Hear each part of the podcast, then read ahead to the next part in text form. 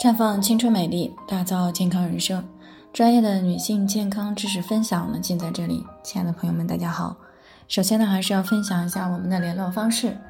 大家可以在我们最常用的聊天软件当中搜索 PK 四零零零六零六五六八，关注以后呢，回复自测，进行健康自测，可以更有针对性的了解自己的健康状况。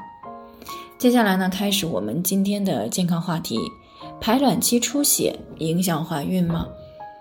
听众曹女士呢，昨天过来咨询，说自己呢最近在备孕二胎，中秋节呢正好赶在了排卵期，所以呢就想着趁放假要孩子。可是昨天晚上的时候呢，还没有同房，就发现了内裤上的白带呢带有些血丝。那这种情况呢，在之前的排卵期呢，偶尔的也出现过，过了两三天也就没有了，而且呢后来也没有再出现过。所以呢，也就没有再管。结果呢，这一次的关键时间呢，却掉链子了。所以呢，她现在特别想知道这种排卵期出血还能不能够同房，对于怀孕有没有影响？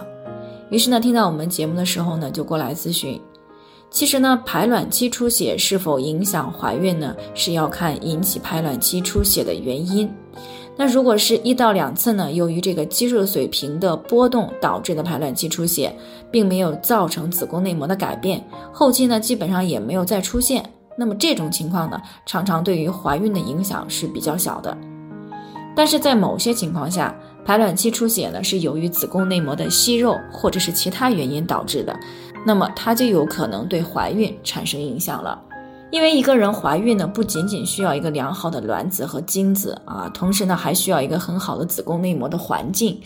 那如果子宫内膜的内环境出现问题了，那么这就好比呢，优良的种子种到地里了才能够生根发芽，而地呢却出现了问题，那么当然就会影响到怀孕了。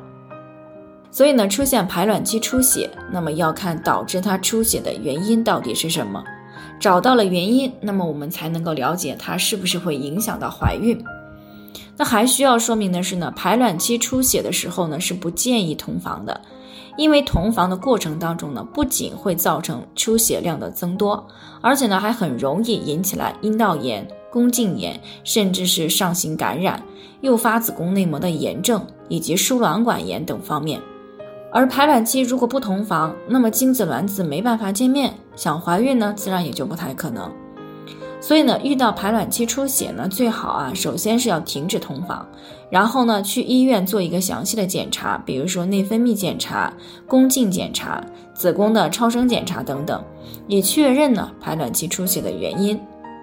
那最后呢，无论是子宫内膜出现了问题，还是宫颈出了问题，又或者是激素水平的不稳定，那么最好都及时的去进行干预，等到身体恢复以后呢，再来考虑受孕。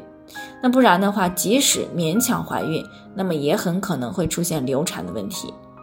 那当然了，如果之前偶尔出现过一次排卵期出血，最近几个月呢也没有再出现过，而且其他方面又都是正常的。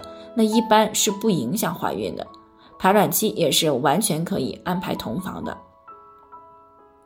好了，以上就是我们今天的健康分享。那鉴于每个人的体质呢有所不同，朋友们有任何疑惑都可以联系我们，我们会对您的情况呢做出专业的评估，并且给出个性化的指导意见。最后呢，还是希望大家都能够健康美丽常相伴。我们明天再见。